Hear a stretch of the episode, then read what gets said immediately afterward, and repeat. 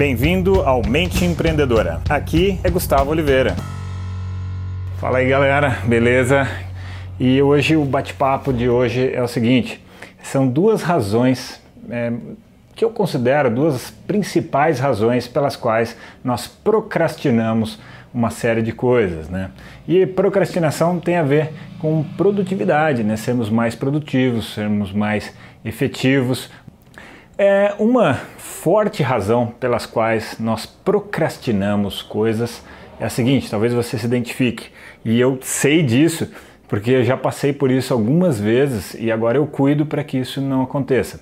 É quando nós estamos, sabe, com a pilha baixa, com a energia é, pessoal assim muito baixa. Então, quando a gente está assim, a gente fica sem ânimo, sem força de vontade, sem gás mesmo para fazer as coisas. Então a gente começa a empurrar uma série de coisas com a barriga, a gente vira um procrastinador mor.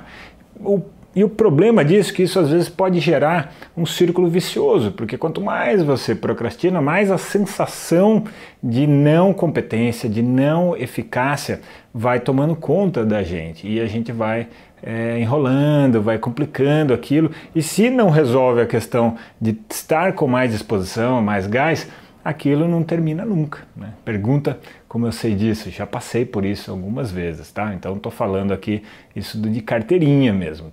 E a sensação que eu tinha, que já passei algumas vezes, é uma sensação assim de muito cansaço e, a gente fica empurrando as coisas e principalmente aquelas coisas mais chatas, assim, mais burocráticas, mas que são importantes de serem feitas e às vezes vão gerando na gente uma série de outros problemas. Isso é um outro efeito ruim da procrastinação, né?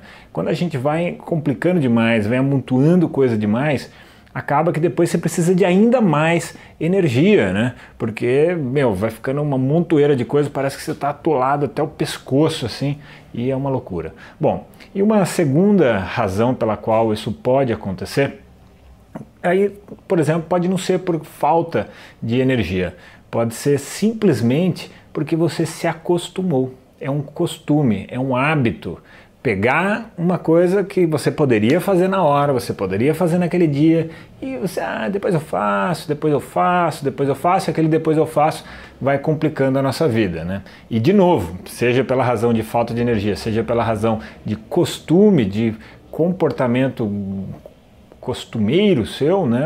Enfim, a gente vai acumulando e aí, um determinado momento, pode juntar com a primeira razão, porque fica uma quantidade de coisas, uma montanha tão grande que você já não tem mais aquela energia suficiente para conseguir transpor aquela barreira que era ínfima, era pequena e de repente você transforma aquilo numa coisa bizarra, né?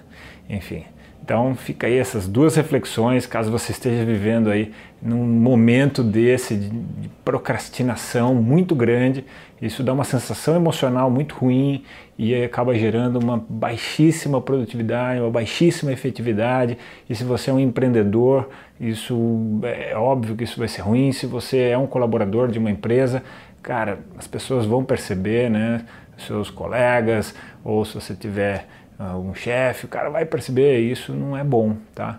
Então tenta identificar se são essas duas causas. Se você tiver alguma outra causa importante, coloca aqui nos comentários, tá bem? E se você acha que esse episódio vai ser bacana para alguém, indique ele, beleza? Seja lá no podcast, seja no YouTube ou seja no Facebook. E me siga nessas redes sociais. Um grande abraço! Abraço. Chegamos ao final deste episódio de hoje. Compartilhe esse podcast se você gostou com um colega, com um amigo que você acha que tem tudo a ver com esse conteúdo, com essas sacadas da mente empreendedora.